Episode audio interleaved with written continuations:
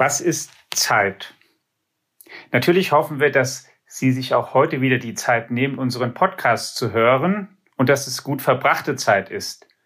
Aber Zeit ist nicht nur das, was wir ganz konkret in diesem Moment erleben und was wir in Sekunden, Minuten und Stunden einteilen, sondern was, was auch in der Science Fiction gerade und auch in der Physik immer wieder anders angeschaut wurde und mit Wünschen versehen wurde und oft verfilmt wurde, Zeitreisen. Was ist denn eigentlich, wenn wir die Zeit zurückdrehen können? Was ist, wenn wir die Zeit nach vorne drehen und sozusagen in die Zukunft bewegen können? Wir wollen ja oft wissen, was passiert denn morgen und übermorgen? Was müssen wir denn heute machen?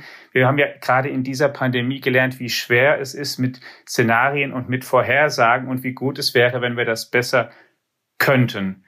Über dieses ganz komplexe Phänomen und was das mit Quantenphysik zu tun hat, wollen wir heute sprechen. Und dazu eingeladen haben wir uns einen Gast aus Wien, mit dem wir uns heute zusammengeschaltet haben, und zwar den Markus Huber, der Forschungsgruppenleiter ist am Institut for Quantum Optics and Quantum Information in Wien. Jemand, der sich schon lange damit beschäftigt und der sich im Detail auskennt. Hallo Markus. Hallo, freut mich da sein zu können. Ja, und liebe Hörerinnen und liebe Hörer, Ansonsten ist das Stammteam zugegen. Mein Name ist Alexander Armbruster. Ich bin Ressortleiter in unserer Wirtschaftsredaktion und Carsten Knob, einer der Herausgeber der Frankfurter Allgemeinen Zeitung. Hallo, lieber Carsten, auch dir. Hallo nach Wien und hallo, lieber Alex. Ja, und Markus, ich gebe zu, ich bin ähm, relativ spontan auf das Thema gekommen. Ich habe natürlich ähm, nicht nur als Kind Star Trek zurück in die Gegenwart gesehen, als sie die Buckelwale aus der Vergangenheit holen und dann in die Zukunft bringen, um die Erde zu retten. Und Star Trek First Contact und die Reihe zurück in die Zukunft. Und dann wissen wir ja, hat schon 1895 H.G. Wells die Zeitmaschine geschrieben als als Science-Fiction-Klassiker mittlerweile, der, der, einer der wirklich der Pioniere. Also diese, dieser Traum oder Vorstellung, wir könnten uns in der Zeit vor und zurück bewegen, den gibt's schon lange und in ganz unterschiedlichen Formaten. Und, und das ist dann der neueste Anlass, es gibt auch Physiker, Fachleute, die durchdenken oder versuchen vorzurechnen oder zu analysieren, ob denn sowas in echt und nicht nur im Film geht. Und einen, den ich da gesehen habe, gerade jetzt ist der Brian Greene, ein amerikanischer theoretischer Physiker, mhm. String-Theoretiker, jemand, der sich damit beschäftigt. Und der hat einen spannenden Satz gesagt, von dem ich auch ehrlich zugebe, dass ich es physikalisch nicht komplett verstehe, aber das musst du uns dann gleich einordnen. Der hat nämlich gesagt, der Rand eines schwarzen Lochs ist die ultimative Zeitmaschine. Hält man sich dort auf, sorgt die enorme Masse des schwarzen Lochs dafür, dass nicht nur der Raum, sondern auch die Zeit gekrümmt wird und dann können wir Zeitreisen machen. Was hat er denn da gesagt? Gut. Ja, das ist natürlich ein spannender Satz. Also ich glaube, hier muss man vielleicht für alle Hörerinnen und Hörer auch kurz einmal ausholen, äh, um, um ein bisschen zu erklären, wie denn Raum und Zeit in der allgemeinen Relativitätstheorie zusammenhängen und was wir darüber wissen. Und aber auch gleichzeitig muss man muss ich auch gleich einräumen, uns fehlt eigentlich eine Quantentheorie der Raumzeit, um wirklich zu wissen, was die Raumzeit unter so extremen Bedingungen schlussendlich macht. Aber nochmal von vorn.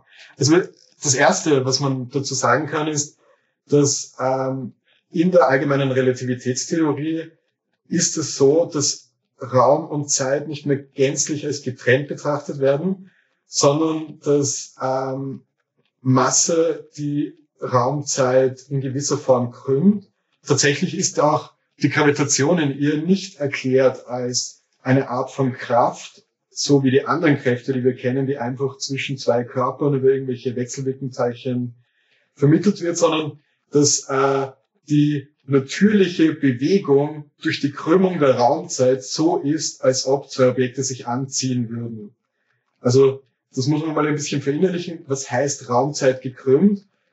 Ähm, das können wir uns menschlich kaum vorstellen. Wie, wie sollen wir uns überhaupt, äh, ich meine, Raumzeit als vierdimensionales Objekt kann man sich noch irgendwie so blockweise vorstellen, wo man irgendwie ein 3D-Bild vom Raum nimmt und sozusagen in, zu unterschiedlichen Zeitpunkten so einen Querschnitt macht und dann sieht man, wie sich so ein System in der Zeit entwickelt. Aber wenn das dann auch noch gekrümmt ist, ist das schwer vorstellbar. Aber tatsächlich, es gibt recht gute Analogien. Wenn ich mir zum Beispiel frage, was ist der kürzeste Weg zwischen zwei Punkten auf einem Blatt Papier? Und das Blatt Papier liegt gerade, na, dann ist es einfach die Gerade, die diese zwei Punkte verbindet. Wenn ich jedoch ähm, jetzt dieses Blatt Papier krümme und im dreidimensionalen Raum ansehe, dann kann es sein, dass ein kürzerer Weg entsteht durch die Krümmung zwischen diesen zwei Punkten. Und so ähnlich verhält es sich auch, also mit der Krümmung der Raumzeit und unserem Verständnis davon, was äh, Distanzen, räumliche und zeitliche Distanzen zwischen zwei Raumzeitkoordinaten eigentlich wirklich bedeuten. Das klingt jetzt mal alles sehr abstrakt, aber die Konsequenz davon ist, kurz heruntergebrochen, dass in der allgemeinen Relativitätstheorie wir äh, den Verlauf der Zeit, wie sie von einer idealen Uhr gemessen werden würde, so verstehen, dass Masse die Raumzeit krümmt. Und das kann man tatsächlich messen. Also eine Uhr auf der Erde tickt tatsächlich anders als eine Uhr, die ähm, auf einem Flugzeug über der Erde fliegt oder einen Satelliten, der die Erde umkreist.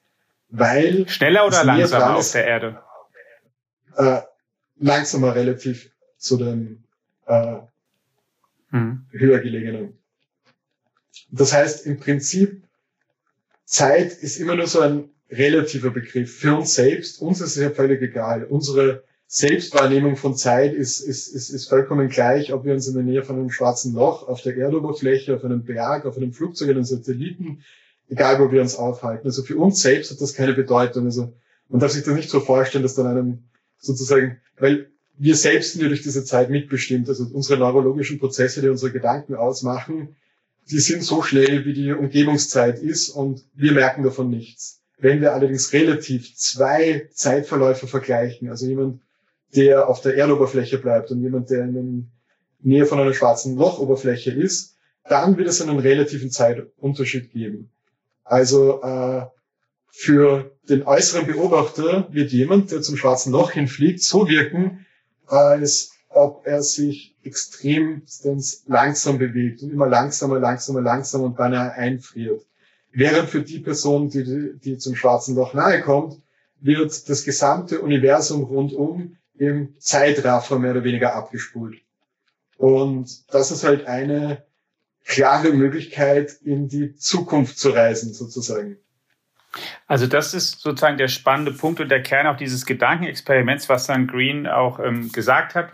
Eben, wenn man dann dahin Gedank, also wenn man theoretisch dahin flöge und am Rand dessen mhm. wäre und dann eine Weile verbrächte und zurückkäme, dann wäre man in der Zukunft auf der ja. Erde. Ich möchte zu dem Begriff noch einmal zurück, weil du noch zwei gesagt hast, die zumindest mir auch noch einmal vielleicht ganz kurz eingeordnet werden müssten. Allgemeine Relativitätstheorie ist ja das, was der Einstein mal sich zentral mhm. überlegt hatte. Und zwar schon vor längerer Zeit, nicht wahr? Und die Raumzeit ist der Begriff, der von ihm da dann kommt, dass sozusagen, wie, wie soll ich sagen, die Zeit sowas wie die Fortsetzung des Raums nur mit anderen Mitteln ist.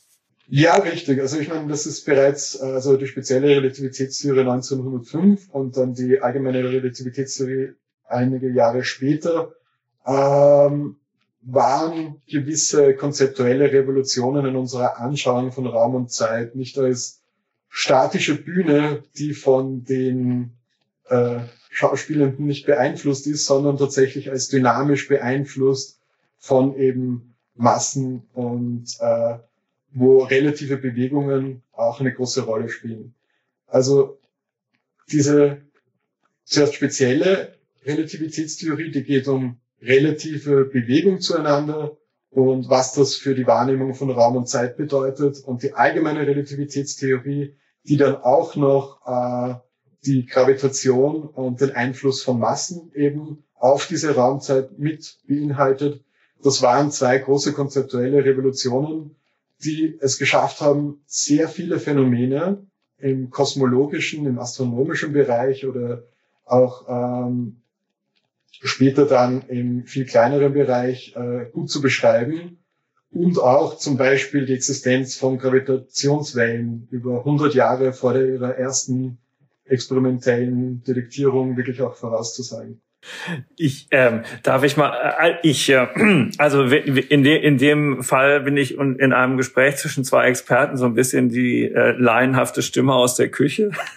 ich will bitte um verzeihen, aber vielleicht ist das ja sozusagen in der Rolle für den einen oder anderen äh, Zuhörer auch auch ganz äh, ganz gut. Ähm, ich äh, wenn ich wenn ich das einfach mal so sagen darf, im Grunde genommen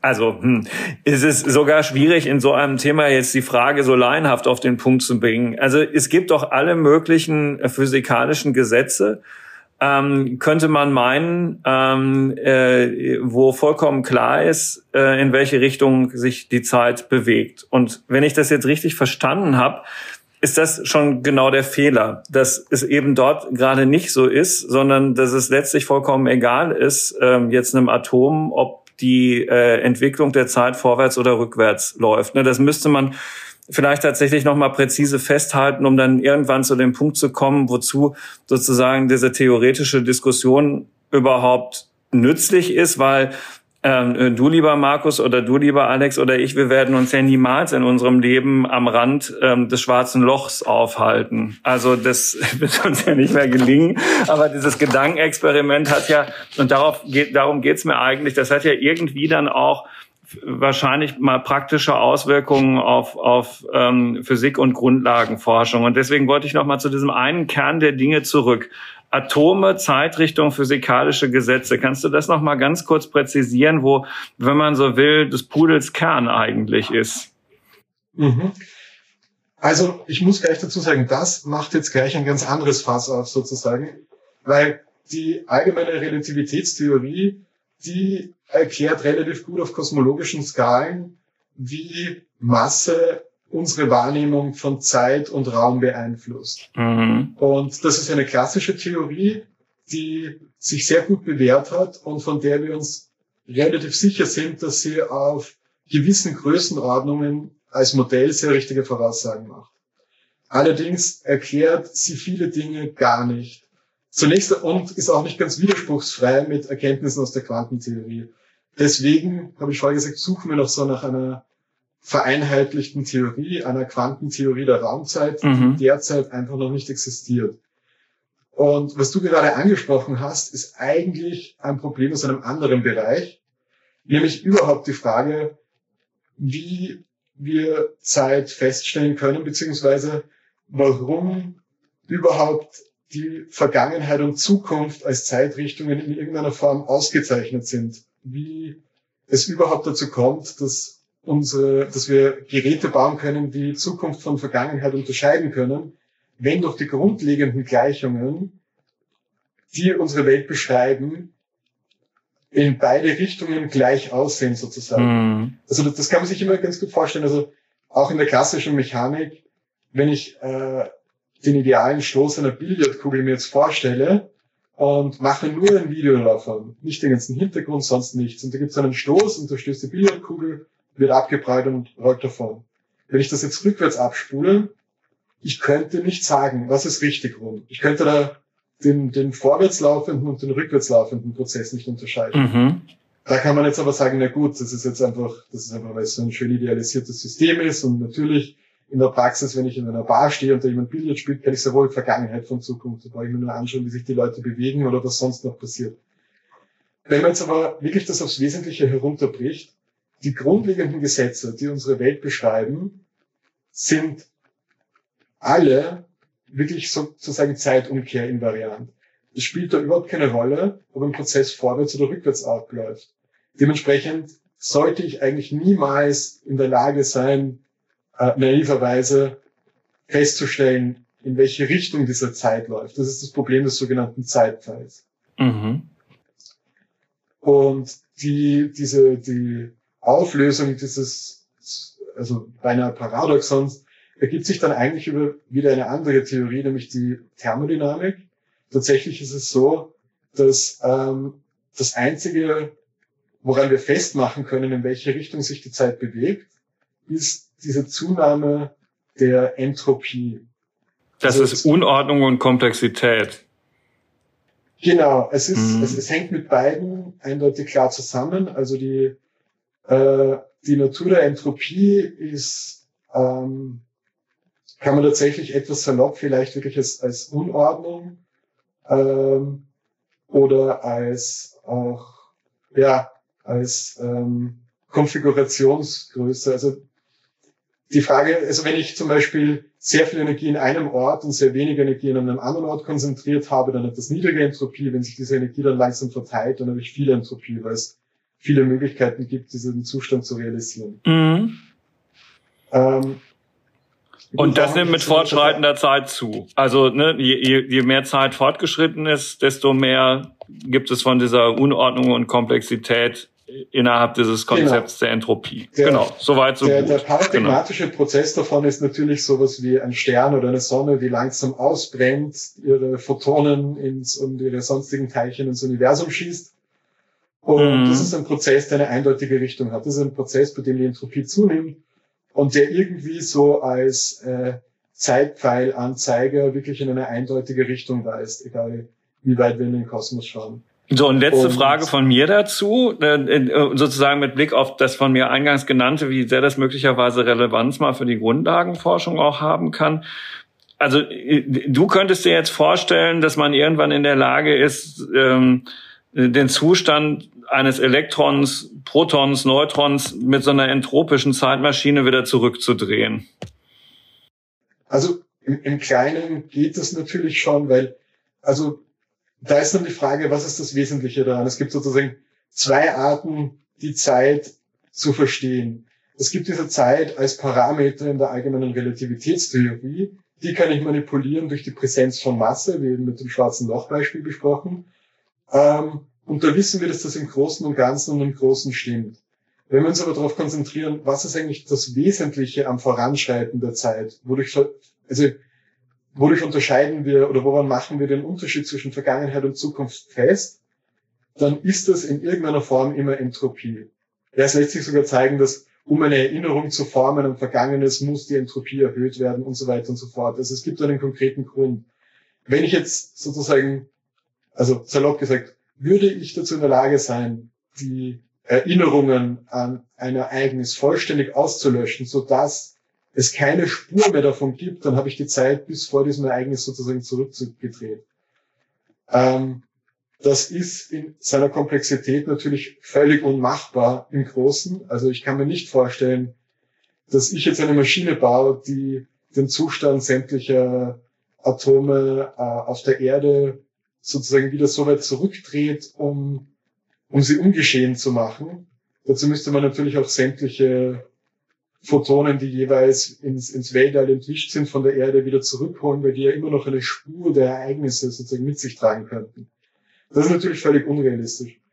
Was als entropische Zeitmaschine verstanden werden kann, ist ja natürlich jeder Prozess der Wiederherstellung. Also wenn ich mir vorstelle, ich speichere eine Datei auf einer Festplatte und äh, dann lösche ich diese und stelle die ursprünglichen Zustand dieser Festplatte wieder her, dann ist das de facto so, als hätte ich diese Festplatte in der Zeit zurückgeschickt. Habe ich natürlich nicht. Ich habe nur den Informationszustand dieser Platte wieder zurückgesetzt.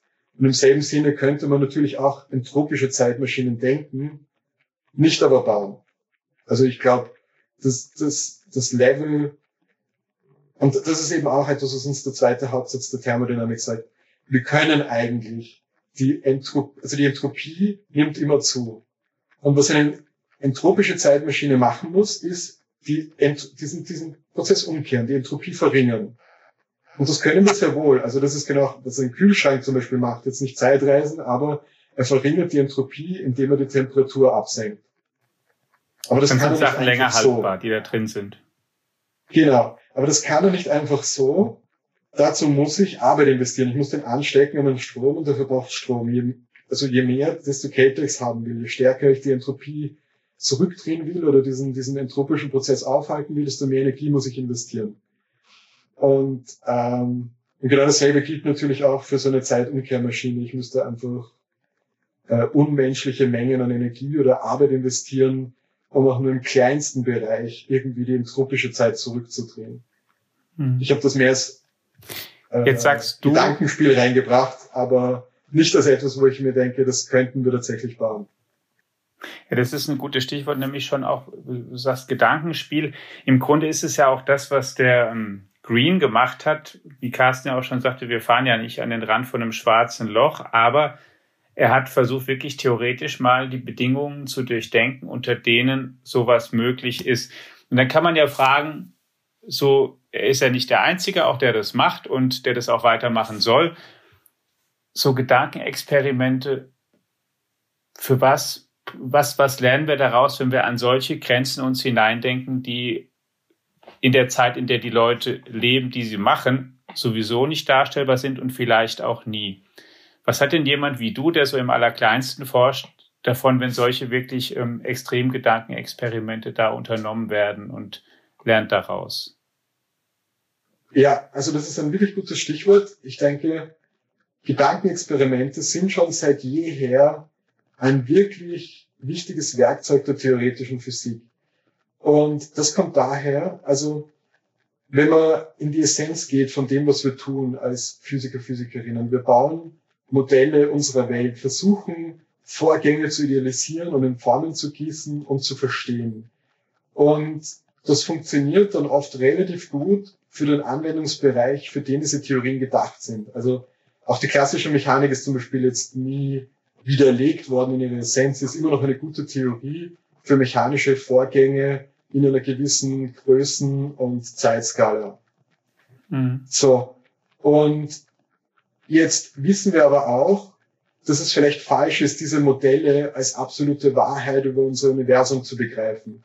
Das sieht man auch zum Beispiel daran, dass eben einige konzeptuelle Elemente dieser Theorie, so wie der klassischen Mechanik, in der Quantentheorie oder in der Relativitätstheorie dann sozusagen überholt wurden oder gänzlich über den Haufen geworfen wurden.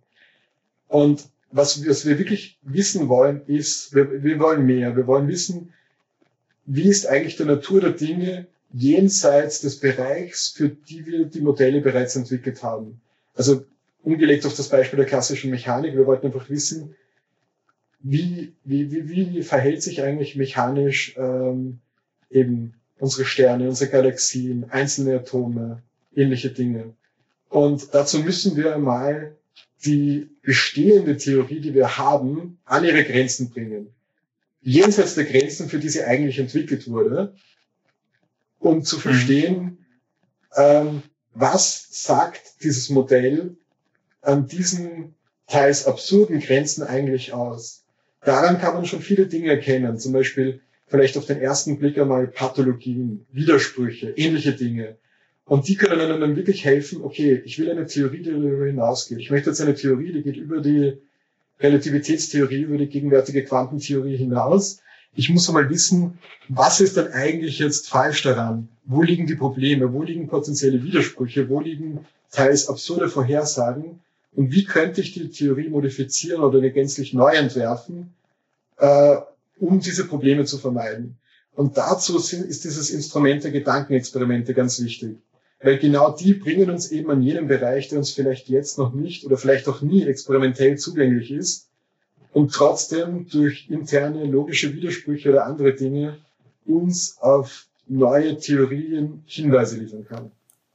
Ein nicht nur experimentell, sondern auch kommerziell mittlerweile langsam zugänglicher Bereich. Und da sieht man dann, ähm, warum wir uns mit dem Allerkleinsten beschäftigen müssen. Zum Beispiel ist es, wenn wir in die Informatik schauen und in die Hardware. Da haben wir lange Computer mit einer bestimmten Geschwindigkeit gebaut und dann ist aber geschafft, jetzt schon über Jahrzehnte, das Stichwort Moore's Law, die zum Beispiel die, die Rechner immer schneller zu machen, weil wir es hinkriegen, immer mehr Transistoren auf einen Chip zu bekommen. Mittlerweile Milliarden und in mhm. Strukturen, die immer kleiner werden, nur den ha Bruchteil eines, eines menschlichen Haares zum Beispiel und wir uns da in Bereiche, die auf molekularer Ebene sich abspielen, stattfinden, aber eben zum Teil dann auch in die Richtung auf ein Atom gehen. Und da gelten dann zum Beispiel einfach andere Gesetze. Und das wissen auch die, oder damit beschäftigen sich auch die, die heute an Quantencomputern arbeiten.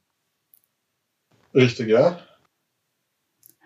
Und die wiederum versprechen uns, zumindest viele und sicherlich ja auch begründet, dass wir da in eine ganz neue Dimension vielleicht des Rechnens oder des Berechenbaren vorstellen, wenn wir da dann Eigenschaften verwenden, die die Fähigkeiten von den existierenden Supercomputern bei weitem übersteigen.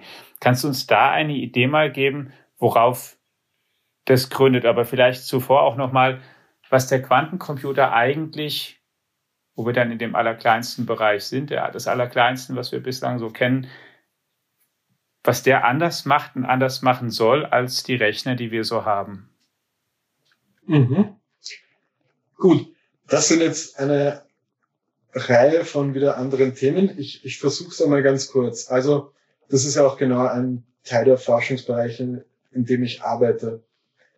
Der Quantencomputer an sich geht über klassische Computer hinaus, indem er das Phänomen der Interferenz verwendet. Eine gute Analogie sind da immer ein bisschen Interferenz von Wellen. Die kann man sich klassisch vielleicht noch so ein bisschen vorstellen.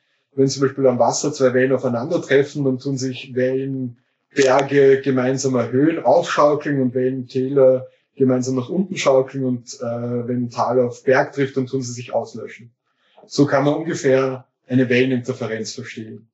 Und jetzt ist es so, dass ähm, im gewissen Sinne kann ich diese Bits oder diese äh, im Quantenbereich diese Quantenbits, auch Qubits genannt, eben genauso wie Wellen in Überlagerungszustände bringen, wo äh, genau ähm, in, in gewisser Analogie zu so klassischen Wellen können dann unterschiedliche Teile dieser Bitstrings miteinander interferieren.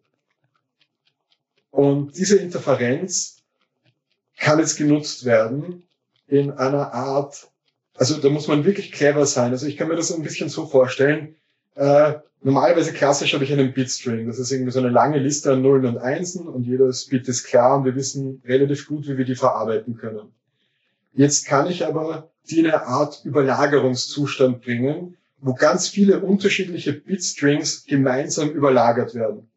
Das bringt mir an sich einmal nichts, aber was ich dann machen kann, ist, ich kann geschickte Interferenz zwischen diesen unterschiedlichen Bitstrings kann ich so ausnutzen, dass sich gewünschte Bitstrings irgendwie äh, erhöhen, so wie die Welleninterferenzen zweier Berge und ungewünschte Bitstrings unterdrückt werden.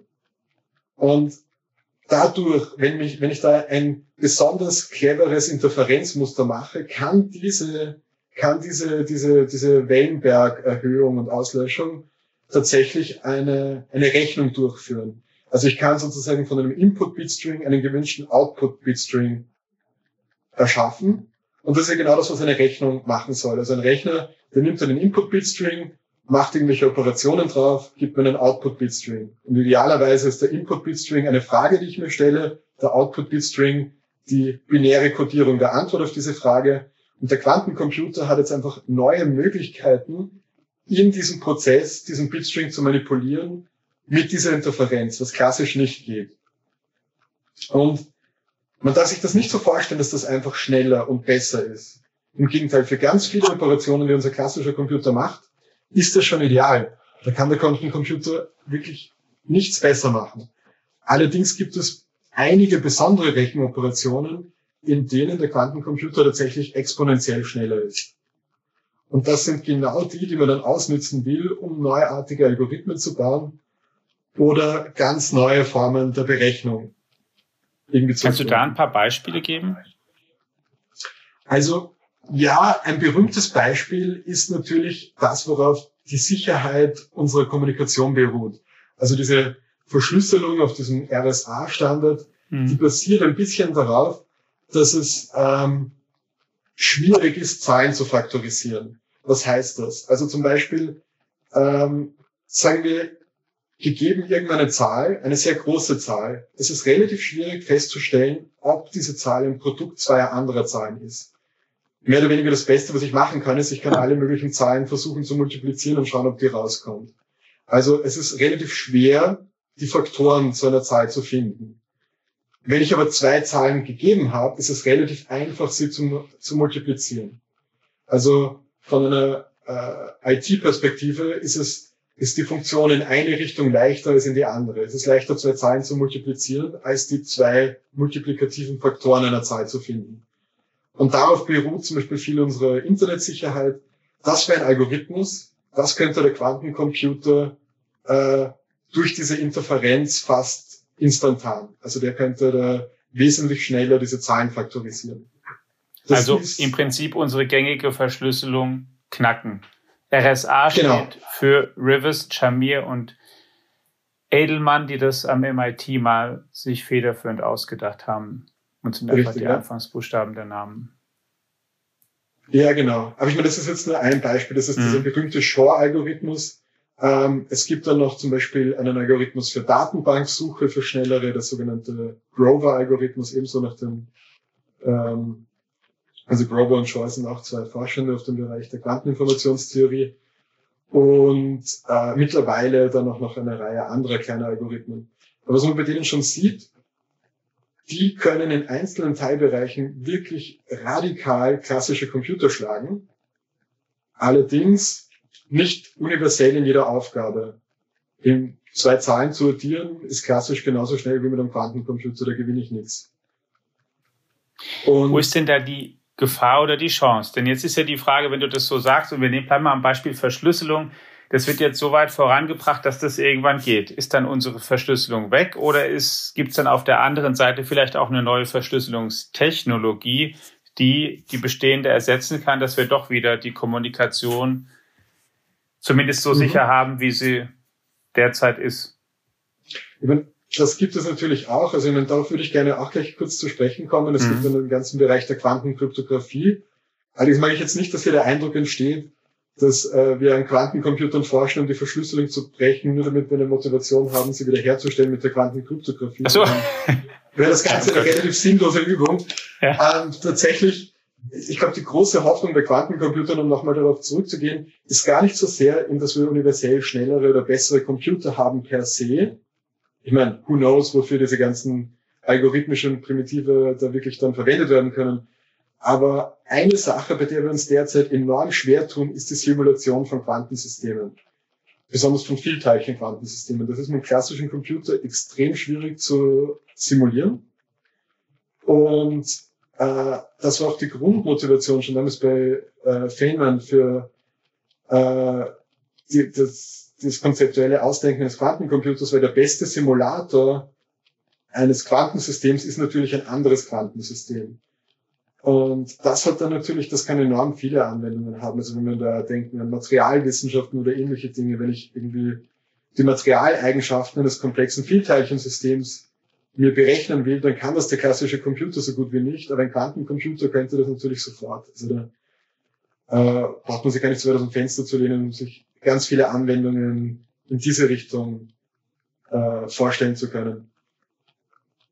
Jetzt ist es natürlich so, dass es jetzt weniger so ein universeller Quantencomputer, der jede Input-Output-Relation liefert, aber so diese Quantensimulatoren sind ein großer Hoffnungsschimmer im Bereich der Quantencomputer. Wie weit sind wir da? Ähm, ja, also es gibt derzeit ein großes globales Rennen. Also man muss auch sagen, diese zum Beispiel die Europäische Union hat dieses neue Flagship-Projekt mit äh, 10 Milliarden Euro Investitionen. China hat ein ähnliches, die USA ein ähnliches. Und da gibt es jetzt irgendwie auch so ein globales Wettrennen. Gleichzeitig gibt es auch mittlerweile viele private Akteure, so Computing-Startups, aber natürlich auch IBM und Google und Microsoft, die da wirklich viel Geld in die Hand nehmen, um diese Computer zu bauen. Ähm, eine praktische Anwendung gibt es, also eine praktisch sinnvolle Anwendung gibt es derzeit meiner Meinung nach noch nicht.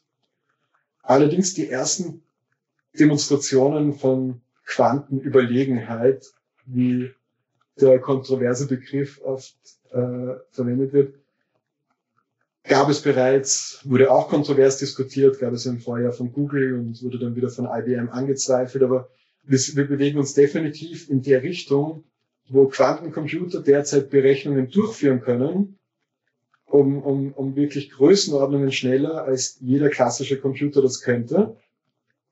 Allerdings sind derzeit diese Berechnungen so speziell gewählt, dass keiner weiß, wofür sie gut sein könnten. Also wir können demonstrieren, dass wir schon Computer bauen können, die wirklich, die wirklich äh, um, um, um vielleicht um tausende Jahre schneller rechnen, als ein klassischer Computer dasselbe Problem rechnen könnte. Ist das Problem derzeit noch so speziell gewählt, dass es eigentlich nichts bringt, also nichts, keinen praktischen Nutzen noch bringt. Aber die große Hoffnung ist natürlich, dass jetzt, wo diese erste Grenze überschritten ist, dass die Entwicklung rapide weitergeht und gleichzeitig, dass je mehr man darüber versteht, vielleicht auch Anwendungen für die etwas obskureren Probleme, die man mit einem Quantencomputer lösen kann, auch findet. Hm. Jetzt hast du ja auch ein paar Namen schon gesagt, die, die Amerikaner sind dran, die Chinesen sind dran, große Unternehmen sind dran. Ähm, manchmal hat man den Eindruck, dass man auch diese, diese gewaltigen Ressourcen im Prinzip eines entweder riesengroßen Landes oder Unternehmens braucht, um da in der Forschung führend sein zu können, weil einfach das Equipment so teuer ist oder die Leute, die es können, ähm, so teuer sind, weil sie so viel Geld verdienen. Du selbst jetzt forschst in Wien. Das Institut habe ich schon gesagt, das Institut für Quantum Optics und Quantum Information. Ähm, und fühlst dich da auch wohl oder bist du, weil das vielleicht so ist, wie ich gerade gesagt habe, schon auf dem Sprung oder hat man da in Wien auch durchaus die Chance mitzuhalten? Achtung, gefährliche Frage. Da sind schon Bundesliga-Trainer drüber gestolpert. das ist eine gute Frage. Ich kann sie auch gerne beantworten. Zunächst einmal wollte ich vielleicht auch vorher nochmal klarstellen. Ich habe jetzt vor kurzem auch eine Stelle an der Technischen Universität Wien angetreten, bleibe aber noch teilbeschäftigt am Institut für Quantenoptik und Quanteninformation der Akademie der Wissenschaften. Also ich habe jetzt meine Gruppe auf beide Institute aufgeteilt. Okay. Äh, muss im Großen und Ganzen sagen, Wien ist ein großartiger Ort für Grundlagenforschung im Bereich der Quantentheorie.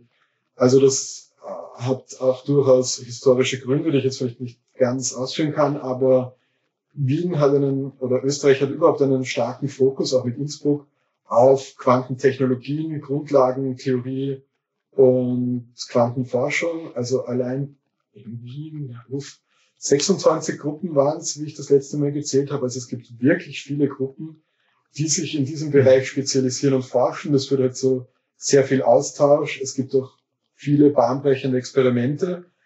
Und ich würde schon noch mal zwei Dinge unterscheiden. Ich meine, ich sehe mich in der akademischen Forschung und dann gibt es natürlich auch noch die industrielle Forschung und die haben und verfolgen durchaus unterschiedliche Ziele. Also ähm, was mich wirklich interessiert, sind die Grundlagen. Was kann ein Quantencomputer, was ein klassischer Computer nicht kann. Aber was Prinzipien kann ich denn bauen? Mit was für Methoden kann ich den auf die nötige Temperatur runterkühlen?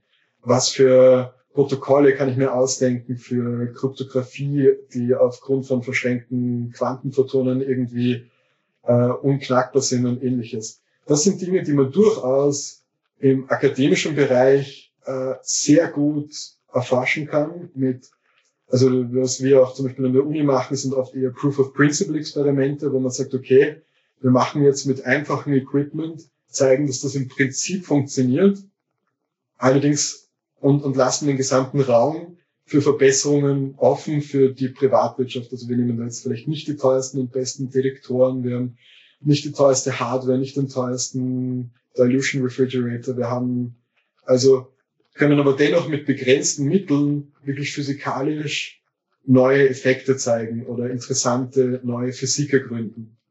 Während, ich meine, viele industriellen Forschung ist dann wirklich, und ich meine, ich will das jetzt nicht kleinreden, das ist wirklich ein integraler und wichtiger Bestandteil, aber der liegt dann halt wirklich darin, äh, diese Prozesse zu optimieren, zu verbessern, zu integrieren oder vielleicht auch wirklich äh, teilweise ganz neu zu machen. Aber das ist so irgendwie, wie wenn wir zur Halbleitersache zurückgehen, da kenne ich jetzt vielleicht die Geschichte nicht gut genug, um zu sagen, ob es wirklich so war, weil es Analogie wäre so, wie wenn wir jetzt die ersten zwei, drei Halbleiter von einem Chip aufbringen auf der Uni, um zu zeigen, ja, das funktioniert, das geht im Prinzip und so kann man damit rechnen und so funktioniert die Theorie dazu. Aber natürlich dann diese große Summen gebraucht werden, um von diesen zwei, drei Halbleitern auf diese Milliarden Halbleiter irgendwann einmal zu kommen. Und die dann aber auch wirklich gebraucht werden, damit es einen Nutzen hat und nicht nur eine äh, theoretisch spannende Sache ist. Hm.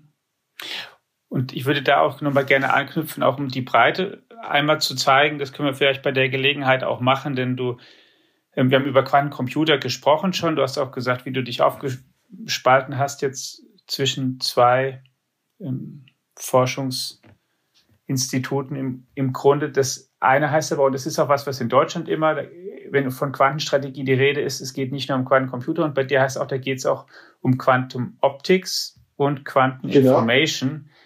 Was mhm. macht man denn über Quantencomputer? Haben wir ungefähr eine Vorstellung jetzt, worum es geht, auch die Hörerinnen und Hörer. Was macht man in den anderen Bereichen? Quantenoptik, Quanteninformation?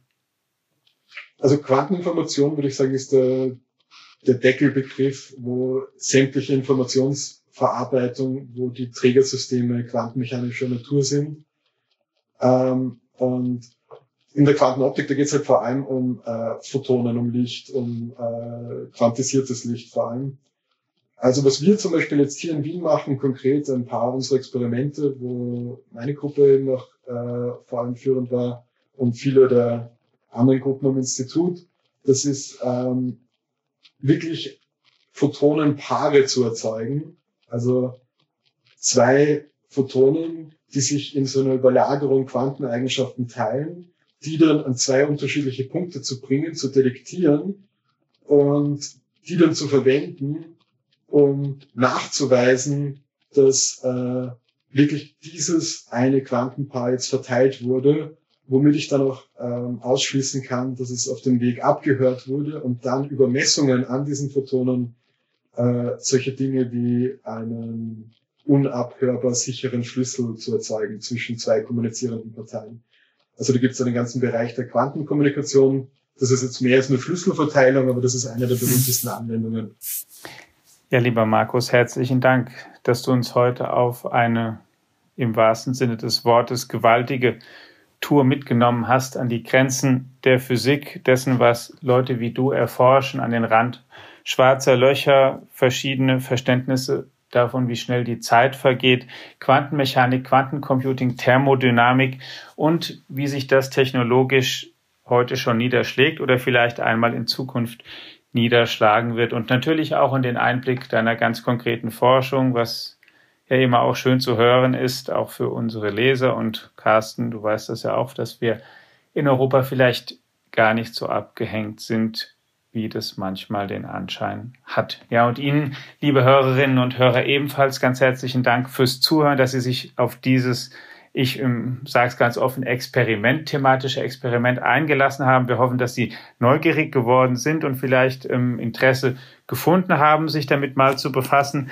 Und natürlich wollen wir Sie weiter auch über die wichtigsten Themen und Entwicklungen nicht nur in dem Bereich informieren, nicht nur in unserem Podcast, der Bestandteil unserer Digitech-App ist, sondern natürlich auch in unserer FAZ-Tageszeitung und Sonntagszeitung. Eine gute Woche für Sie und wie immer in diesen Zeiten natürlich bleiben Sie gesund. Ciao.